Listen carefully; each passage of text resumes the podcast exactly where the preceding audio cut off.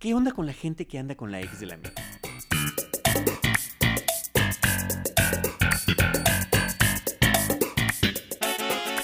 Bienvenidos a Seinfeld, un episodio a la vez. Este es el episodio número 2. No es cierto. Esta es la temporada número 2. Eso. Eh, bienvenidos a Seinfeld, un episodio a la vez. Esta es la temporada número 2, el episodio 1. The Ex-Girlfriend se llama y lo transmitieron el 23 de enero de 1991. Yo soy Iván Morales. Yo soy Charlie del Río. Y estás maravillado con la gente que puede ser, que puede andar con la exnovia de un amigo. Eh, no, o sea, me sorprende que eso pueda llegar a suceder. ¿Te ha pasado algo similar? Eh, sí. ¿Sí? ¿Quién Sí. eras tú? ¿La novia, el exnovio o el amigo? Yo era el amigo que anduvo con la ex del amigo. Sí. ¿Y Sí. todo funcionó bien? No. Por supuesto que no. Por supuesto que no. No, no, no, no. Y no lo entendí mucho tiempo después, ¿no? O sea, no. Sí, está... Es- O sea, sí y no. ¿Qué? O sea, sí funcionó. Pues anduve con ella mucho tiempo, pues. Ajá. O sea, fuimos novios, novios. Y, se resquebrajó la amistad. mm, Después eh, terminamos y después regresamos los amigos. O sea, ¡Wow! sí, pero pasó mucho tiempo. Pasó mucho tiempo. Ay, ay, ay. Pasó mucho tiempo, sí. Así hasta me estremezco. Siento, siento como algo raro en la, en la columna vertebral que me va recorriendo así. Pero lo bueno es que todo está en el pasado. Eh, un pasado remoto, debo decirte, ¿eh? Ya tiene muchísimo tiempo que sucedió esto. ¿Y, y, y qué te pareció este, este episodio que también es de hace muchísimo tiempo? Sí. Pues sí, desde el del 91 para acá, 18 años, ¿no? Sí, wow. Este, 28. 28 años, de 1991. 91. enero de 1991. Wow. Es, es impresionante. Bueno, primero que nada, eh, creo que es interesante decir el hecho de cómo fue avanzando tan poco a poco el, el- el proceso de esta serie. O sea, empieza con este programa piloto. Y este programa piloto termina siendo un programa piloto porque originalmente les habían pedido a Jerry y a Larry David un especial de 90 minutos. Y dijimos, no vamos a tener con qué llenar 90 minutos, mejor hacemos un piloto de menos de 30, ¿no? Al Ujú. final de cuentas son 21 22 Sí, minutos 22. lo que dura, considerando los comerciales. Y eso los llevó a que le pidieran cuatro. Y Larry David dijo, ¿y ahora qué vamos a hacer? No, nos pidieron cuatro, ¿cómo le vamos a hacer? Y lo mismo le pasa cuando termina la segunda temporada. Es lo suficientemente exitosa en lo que tiene que ver con los con crítica, por supuesto, pero con ratings, que son, es la ecuación que hace la, eh, la NBC, en este caso la televisora, y este dice, pues vas con una segunda temporada de 13 episodios. O sea, eh, no estaban ellos preparados para el éxito y tal vez ni siquiera lo querían, ¿me explico? Sí, claro, no, totalmente. Y, se- y creo que se nota un poco en términos de que es una serie, pues, sui generis, que nunca habíamos visto justo porque no les importaba mucho si seguían o no las reglas. Era como, vamos a hacer lo que queremos hacer. Y creo que lo hicieron muy bien. Y a mí, a mí me sorprende muchísimo en este primer episodio de la segunda temporada.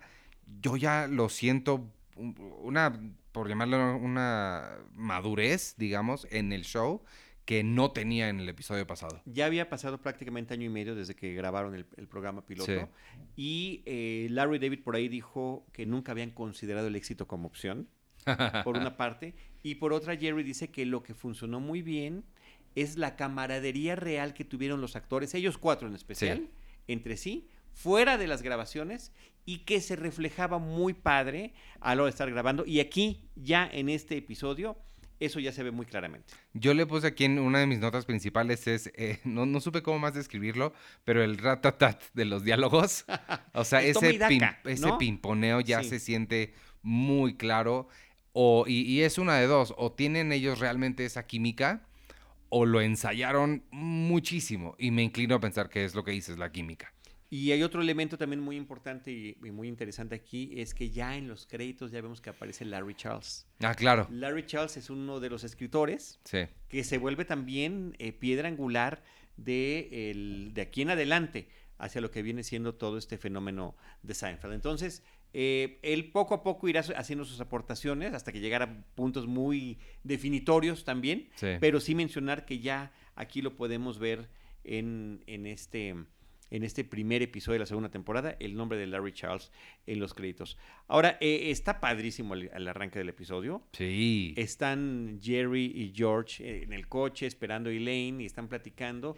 Y George está. Su dilema ahora es, así, co- así como muchas veces es cómo conseguir a alguien, ahora cómo me deshago de alguien. Sí. ¿Cómo me deshago de alguien? Es que ella me tiró la onda y ni modo, yo no puedo decir que no, y estoy de acuerdo con él. O sea, los que hemos buscado desesperadamente en diferentes momentos de nuestras vidas que alguien nos haga caso y que no nos hacen caso, y si alguien llega y te dice, pues, o sea, estás en una obligación. y la otra es, "Ah, me dijo que me amaba. Y por más que me hice rosca, lo más que pude, pues en algún momento lo tienes que regresar. Sí. Y ahora ya no tengo cómo deshacerme de ella. Esa lógica me gustó mucho también. Sí. pues, ni modo que Sí, no se lo dijera. Lo, lo tuve que decir. lo tuve que decir. Entonces, eh, eh, esta obligación de continuar una relación porque la otra persona está mucho más entusiasmada y tú ya realmente te quieres salir, pues ahí está como se lo dice Jerry. Lo tienes que, lo tienes que decir y lo tienes que quitar como si fuera una curita. Rapidísimo. golpe. Sí. Eh, a mí, bueno, la cosa que más eh, mencionaría de, de este episodio me gustó mucho. Tú sabes que yo soy un, un- un escéptico, creo mucho en la ciencia y en la- los tratamientos médicos basados en evidencia. Me encantó que se burlaran de los quiroprácticos, Sí. que no hacen nada, y cuando se voltea a ir, gracias, doctor. Doctor. Que, que también es algo que irán haciendo posteriormente los dentistas, los quiroprácticos. O sea, hay otra cosa, ellos no tienen profesión. Claro. ¿No? Eh, Que, por cierto, profesión ya- formal. Y ya no mencionan a, a- a George como un agente de bienes raíces. O- Ocasionalmente va, Sí, es no- un no tema es- que va y viene. De repente, tampoco mencionan que está haciendo otra cosa, o sea, no se contradicen. Sí, exacto. Pero simplemente no llega a ser algo de lo, de lo normal. Pero sí, con los dentistas que lo harán posteriormente y con los quiroprácticos, hace como burlándose. Se dice doctor, pero sabemos que no es un doctor. Ajá. Sabemos que es un doctor. Y también el tema, eh, en ese mismo episodio, lo que se vuelve uno de los, de los temas de la historia para, para George, es ¿por qué me va a cobrar 75 dólares? Eso. Apenas me revisó. O sea, nos estamos conociendo, no hizo nada. Yo no le voy a pagar 75. Como si uno pudiera pagarle a un doctor menos de lo que le pidiera. Ajá. ¿Y por qué Como no? si pudiera estar regateando. Y, decir, ¿y por qué no? Estoy tratando de, de, de sentar un antecedente, ¿no? Ajá, que me, y me gustó mucho también. Ahí hay otro beat que lo he mencionado mucho en estos episodios de que eventualmente terminará en el I'm Telling You for the Last Time, que es el- las salas de espera. Pues. ¿qué más vas a hacer? Es unas, ya tiene nombre. ¿Qué más vas a hacer nombre. más que esperar? Más que esperar. y, y en algunas ocasiones te mandan a una sala de espera todavía más chiquita. Ajá. unas- Cuando.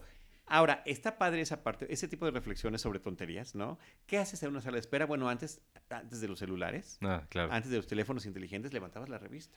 Sí. Y estabas como fingiendo que leías la revista cuando en realidad estabas viendo a los demás. ¿Qué te Y- ese? Ajá, preguntándose, ¿qué tendrá? Ahora, yo me acuerdo que cuando llega alguien, cuando llegaban dos, no, una familia, mamá e hijo, esposos, amigos, días, ¿quién será el enfermo? Sí. ¿Y qué tendrá? ¿Qué tendrá? ¿Y cuál es el médico al que va a ir? Porque eso dentro de la competencia. Claro, porque... Hay consultorios donde hay tres o cuatro médicos. Yo voy con el urólogo, Sí, pero claro. aquí también hay un cardiólogo, hay un gastroenterólogo. ¿A quién va a ver? ¿Va a ser competencia para mí? ¿Estarán anotados antes o después que yo? ¿Esto significa que voy a esperar más o menos? Sí. Bueno, todas estas cosas son las que se cuestionan y las que platican allí. Y otra que yo me pregunto también eh, sobre esto mismo, ¿no? ¿Por qué tardan tanto con los demás? Y cuando me toca a mí, siento que la cita es rapidísima. Sí, como no tomé eso, aquí está la receta. Yo, sí, yo, o sea, ya estuve esperando tanto tiempo. Te sientes como el elegido, como los alienígenas de Toy Story. Sí. Así, al fin te eligieron, al fin te llaman y te despachan en, en minutos. Sí, sí, sí, sí, sí. ¿No? Que es lo que finalmente le pasa a George. Y fíjate que es, es muy inteligente la adaptación del chiste a la, a la comedia porque no es nada más contar el chiste en, como parte de los diálogos, sino creo que sí está muy bien adaptado como guion. A pesar de que ellos no tenían experiencia ni nada, no se limitaron a que simplemente uno de los personajes hiciera el chiste que Jerry hará eventualmente en el escenario, porque incluso lo vemos haciéndolo en el escenario y la escena no es una eh, un, un espejo, no, es, no está replicando ese chiste, sino es una verdadera adaptación. Creo que eso es muy interesante y va a ir demostrando ellos que, que tienen un cierto, pues, como feel natural para contar historias. Ajá, que a partir de lo que vives, tú lo puedes llevar un poco más allá. Sí. Sí, Entonces, total. tienen esta experiencia con el quiropráctico, que además es el quiropráctico de Jerry. Él lo recomienda y también esa es una realidad. Cuando tú recomiendas a alguien con un médico, sientes una responsabilidad. Sí. O sea, sí. te lo recomiendas porque sabes que es bueno. Esperas que le ayude a la otra persona, pero no que la otra persona te haga quedar mal con tu doctor. Sí, también. Al contrario, hasta quieres que le diga, me recomendó Charlie. no, como si eso te fuera a dar algún bono adicional. A veces ni siquiera les importa, ¿no? Sí, no, totalmente. Ahora, después de esta experiencia con el quiropráctico, en el stand-up que vemos, habla sobre las salas a las que te pueden mandar. Dicen, pero mientras más chicas la sala es mejor. Tú no quieres que te manden a las salas grandes. Sí. ¿Qué tal esas salas o quirófanos donde además hay asientos como si fuera un teatro? ¿Qué tan mal estaré para que alguien le tenga que decir a los doctores, oye, tienes que venir a ver esto? Yo quiero ver, ¿le van a hacer qué? Quiero ver eso. Yo quiero ver eso. El- Que eso, que eso se desarrollará también en otro episodio. Sí, con- Famosísimo. Sí, sí, sí, claro. Famosísimo. Claro, claro.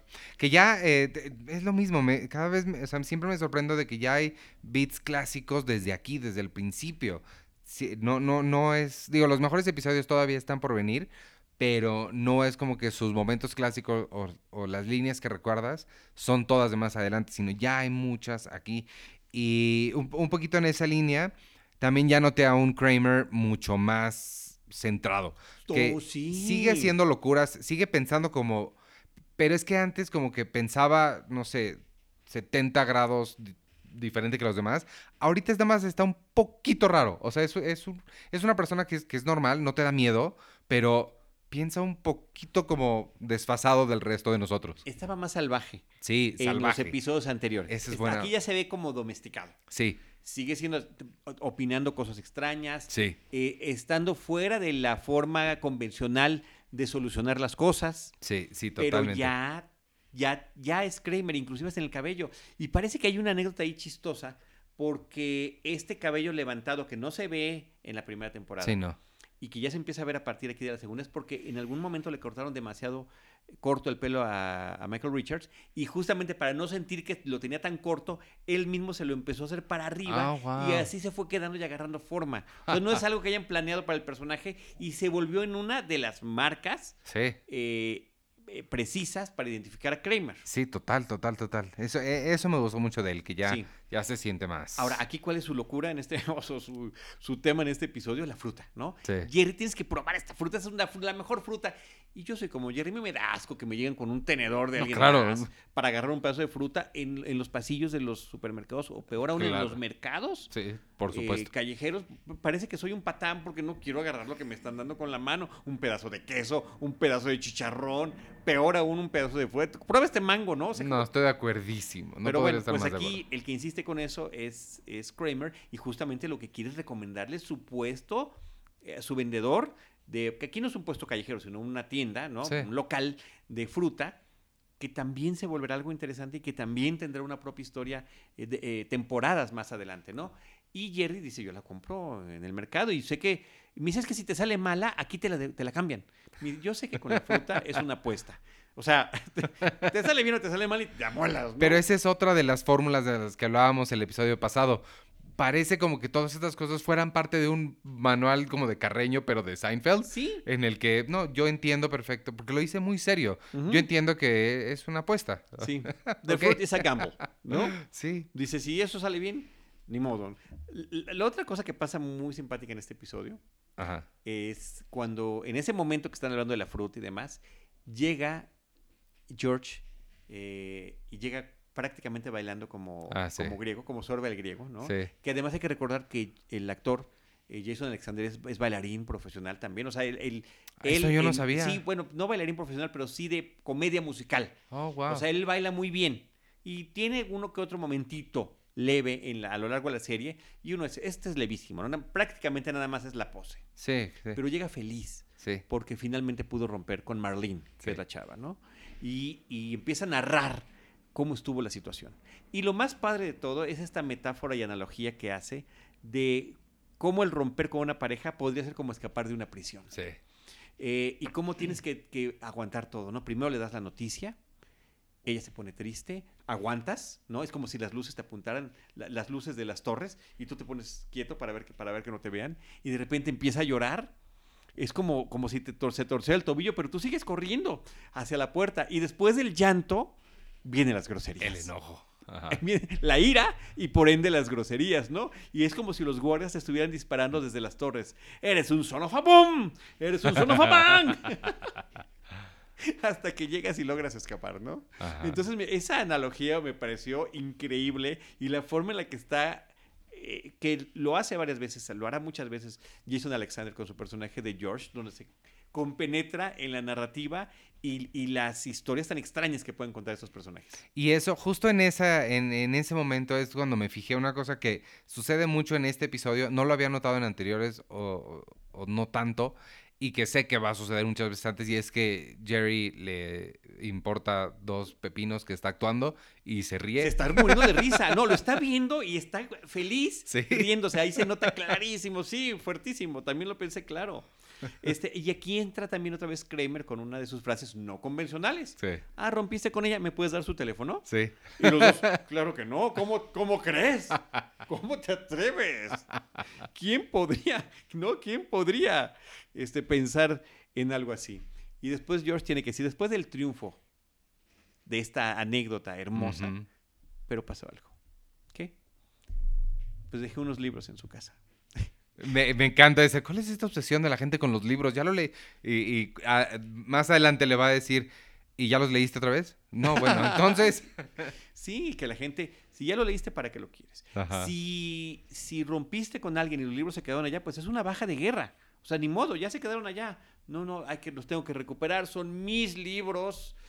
Y, es cuando Jerry dice eso, ¿no? ¿Y por qué esa obsesión con los libros? La gente los pone como si fueran trofeos. Sí. en sus casas, posiblemente nunca lo vuelvan a abrir. Y si lo vuelven a abrir, ¿qué creen? Va a pasar lo mismo con Moby Dick de lo que pasó la primera vez. No se van a volver amigos al final del libro. Ahora, le pide eh, George a Jerry que le ayude a recuperar los libros. Se pone en contacto con Marlene, se ven en la cafetería. Y ahorita, te- antes de cederte la palabra, déjame decirte, porque sí le puse pausa. Y dije, ¿cuáles son los libros? que quiso ¿Cuáles son los recuperar? libros? ¿Cuáles son los libros que quiso recuperar George? Eran cuatro, solamente se ve la pasta de tres, el, el lateral, para ver cuál, cuál, cuál era. Y son puros libros de autoayuda, lo cual es verdaderamente vergonzoso. ¡Wow! Uno de ellos se intitula, ve lo largo del título, ¿Tengo que dejar de ser yo para ser amado por ti? ¡Wow! Yo y ti están con, con rojos, ¿no? Ajá. Este, les voy a ahorrar a cualquiera que le interese el libro de la lectura. La respuesta es no. Definitivamente nadie tiene que dejar de ser alguien para ser amado por otra persona. Otro se llama Manteniéndote bien con el gentil arte de la defensa, de la autodefensa verbal. Ok. Eh, ya investigué, no es sobre groserías. Eh, ¿Son libros reales? Sí, son libros reales. Son libros reales, son libros reales. Sí, sí, sí. Claro, en esa época no pensaban que alguien iba a poder ponerle pausa y hacerle zoom y ver. No, pero, pero fíjate que no escogieron cualquier tipo de libro. O No, sea, me claro. parece que tiene que ver con, con las actitudes de los personajes y su autoestima. Sí, total, pero no se fueron a crear libros nuevos. No, ni, se, ni pusieron tampoco la Iliada, la Odisea Ajá. y, y Macbeth. ¿Y el otro? Y el otro se llama Yo estoy bien, tú estás bien. ¡Wow! Oye, algo que me llamó mucho la atención de, de uno de estos es que el de Tengo que dejar de ser yo para ser amado por ti está escrito por dos psicólogos, pareja, hombre y mujer. Ok. Eh, o sea que forzosamente alguien dejó de ser él Sí. para escribir el libro del otro. Me encanta que hayas investigado tanto eso. Bueno, sí investigué sobre ellos, no encontré su historia porque pues, seguramente te acabó mal, pero yo creo que sí, porque ya únicamente la famosa es ella. Ok. A la fecha, a la fecha. A la Wow. fecha. Y ese es de sus libros, este, de, sus libros, de sus libros estelares. Eh, a mí me gustó mucho de, de Marlene. Bueno, me gustó mucho ella, el personaje. Creo que es de estas personas que ellos continuamente van a estar teniendo en el show, que son personas raras, pero que las reconoces de algún lado, pero, pero son raras. Sí, son, son personajes muy peculiares. Sí. Pero lo que yo quiero saber, porque cuando estamos viendo esa escena en la cafetería, cuando están ahí los libros en la mesa y están platicando, y ahí viene otro ofrecimiento poco convencional de parte de ella, no porque yo haya terminado con George, tú y yo vamos a dejar de ser amigos. Ajá. Cuando la convención, y nos ha pasado a todos yo creo, es acabas con, con una novia, acabas con un novio, y pues finalmente tienes que romper también con tus amistades. Pues sí. Es raro. Sí. Si no sucede eso es raro. Sí. Pero bueno, ella se le ofrece esa manera, pero mientras le está oyendo hablar, Jerry está hipnotizado por ella. ¿Tú qué opinas? ¿Compartes? Porque no tengo, me queda mucho la duda, ¿será una mujer que le podrá resultar atractiva a Iván o no? Atractiva como... no- Atractiva, sí, por todo, por, por su forma de ser, por el personaje que está presentando. No, no particularmente. No, eso pensé que no. Y fíjate que yo sí me quedé como Jerry.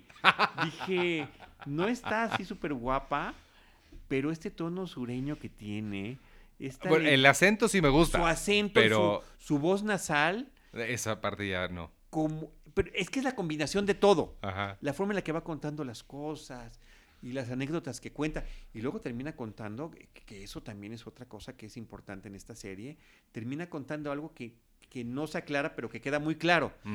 Que ella tenía una playera de franela, eh, era un día con mucho calor, estaba por una alberca, iba en jeans y dijo, no importa, me voy a meter. Y después de que se metió, todos la estaban viendo. Y, Jerry- y dice, y dice Jerry, pues tengo una idea muy clara de por qué te estaban quedando viendo. A mí Pero me- nunca lo dicen. Sí, no. No, pues es que justo es eso. No es necesario. Te pinta una. No, con, con puros descripciones. A mí lo que me gustó de ella es una cosa que, por supuesto, no fue intencional, eh, pero me recordó muchísimo. ¿Te acuerdas de Fight Club? Hay un momento en el club de la pelea en el que Marla Singer le habla a, a Edward Norton, contesta y le dice, ah, bueno, que es más bien cuando le habla a Edward Norton, pero contesta a Brad Pitt y le dice, ¿has escuchado a alguien morirse alguna vez? Me pregunto cómo sonará. Y ese diálogo me sonó igualito al que hace Marlene, que además se llama Marlene y la otra es Marla, que, que le dice, ¿te has tomado un, un baño en la oscuridad?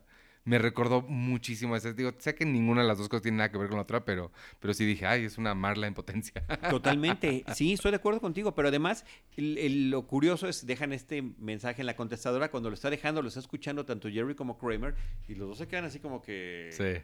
aquí hay unas sugerencias más allá de la amistad, Sí, sí, sí. ¿no? Y, y entonces, una vez más, si ya no fue Kramer el que pudo ser el beneficiado por esa relación que había concluido con George, le dice, vas, eres humano, eres de carne y hueso, adelante. ¿Qué, qué tipo de amigo no permitiría que tú fueras feliz? ¿A poco prefiere que esté con otro desconocido? Y lo tiene que cortar con ella y es lo mismo. Y George le dice, pues hazlo rápido, como una... Como un curita. Como un curita rápido. Oye, ya estamos llegando a los 20 minutos que dijimos que iban a durar estas cosas. Sí. ¿Cuál es tu última anotación? Eh, no, es- que- creo que ya estoy, ya estoy. eh, una palabra que utiliza este Kramer y, Jer- y Jerry cuando están hablando de ella después de esa, de esa, de esa, de esa llamada telefónica, después de esa grabación. Ajá. Dice, es que tengo una atracción por ella que es psicosexual. Ah, sí. Esa palabra a mí también cuando dijo Sí. sin dije, Sí, ah, es adictivo, es adictivo. Y es justamente cuando le, cuando le dice este asunto. La otra es un asunto de época también de tecnología, que llega Elaine a devolverle a Jerry Sí. una lámpara para avión, que es el más grande que cualquier teléfono de los antiguos, hasta con cable. O sea, ¿cómo llevabas tú en un avión una lámpara de ese tamaño? Sí, hay, hay, cosas, hay, hay cositas así que de repente sí digo, no, creo que ni siquiera entiendo bien cómo funciona eso. Pero, pero pues es, es también producto de su época. Claro. No. Este, la, la, la historia de Elaine, que, se, que tiene un pleito con un vecino, Ah. vecino con el que primero saludaba alegremente, después Sí. nada más se decían hola, después nada más se hacían, asentían con la cabeza hasta que se dejaron de saludar y ella decide confrontarlo. Y Jerry se admira por ella, es la reina de la confrontación. Que eso me gusta mucho porque demuestra ya este talento que van a tener para unir varias historias. Creo que este es como de la, la primera vez que es un poquito Sí, más no, claro. No, sí, aquí quedan cuatro historias perfectamente definidas. Sí, y eso me gustó mucho. Lo, lo noté mucho como por ahí al final que ya se empieza como a esclarecer todo y sí notas esta cosa que se va a volver como un trademark de. Seinfeld. pero no tiene forma todavía, Sí. porque son muy disparejas, o sea, son historias mucho más chiquitas algunos que las de otros. Sí. Y después Larry David va a esforzarse para que tengan un- una, una misma equivalencia en tiempo de pantalla, en diálogos y demás. Pero como que ahí empezaba la forma. Jerry está con la historia de andar con la exnovia de un amigo, George está con el tema del rompimiento y el quiropráctico, Kramer está con lo de la fruta y está el tema de Elaine que es este, este eh, enfrentamiento que va a tener con, con el otro. Entonces eso invita a Jerry a hacer, a confrontar a George y decirle, ando con la... Me dice, pues no me importa, debería de importarme, pero no me importa. Adelante, haz lo que Hasta quieras. gusto me da. Y, y la razón por la que lo corta finalmente eh, Marlene a Ah, Jerry sí. es muy buena. Sí. Dice, todo cambió el martes. Sí, por el- la, la comedia, que además es, es muy curioso. Bueno, lo que hace es que no le gusta su set de, de- de comedia. Sí, lo fue a ver al, al- al- eh, club nocturno y no le gustó lo que hace Jerry. Y es muy chistoso, este es cuando la vida nada más te lanza coincidencias así. Se acaba de estrenar hace un par de semanas en Netflix el show de Jerry Seinfeld, este, Comedians in Cars Getting Coffee. La nueva temporada. Y hay un episodio que habla con Melissa Villaseñor de Saturday Night Live y están hablando justo de que como comediantes no pueden estar con alguien que no comparta su mismo sentido del humor. No se puede. Pero aquí es al revés. Sí, Aquí ella es la que lo rompe y dice, no, ese no comparto tu sentido del humor y entonces no te respeto. ajá. Y él dice, pero tú eres cajera. y no porque esté mal ser cajera, sino porque después Jerry lo aclara en su stand Porque Sí, no, podría, claro. pa- podría parecer también políticamente incorrecto. Pero no, no va por ahí la cosa. Lo que dice Jerry en su stand burlándose de los hombres, es o- de las relaciones de parejas, a las, para las mujeres es muy importante lo que haga su pareja. ¿Cuál es, ¿Cuál es el trabajo de la pareja? A ella le importa. Y por eso los hombres lo sabemos y lo aderezamos. Ajá. Y entonces son títulos así muy sofisticados. ¿Usted qué es? Pues yo soy auxiliar de personas que vienen en viajes de trabajo y los oriento sobre los mejores lugares que pueden visitar. Eso es de chofer. Ok. ¿no? Y, y a los hombres no nos importa. Nada. Si nos gusta la chava, no nos podría valer menos interés lo que, lo que dice Jerry. No nos podría importar menos. Lo de- que sea de- que a lo que se dedique, ¿no? Sí. Este, momento favorito de este episodio. La narración de George sobre el escape de prisión eh, eh, como metáfora de un rompimiento de pareja. Para mí es, de nuevo va a ser una línea eh, cuando la, la que dije hace ratito. Ya, ya te olvidó los libros y ya los leíste otra vez. Ese, eh, ese momento, bueno, ¿para qué los querías? ¿Para qué andabas fregando? Y todo lo que implicó eso. Sí.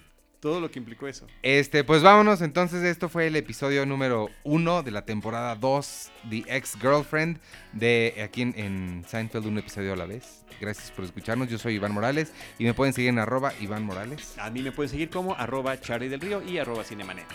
Y nos vemos la semana que entra. Adiós.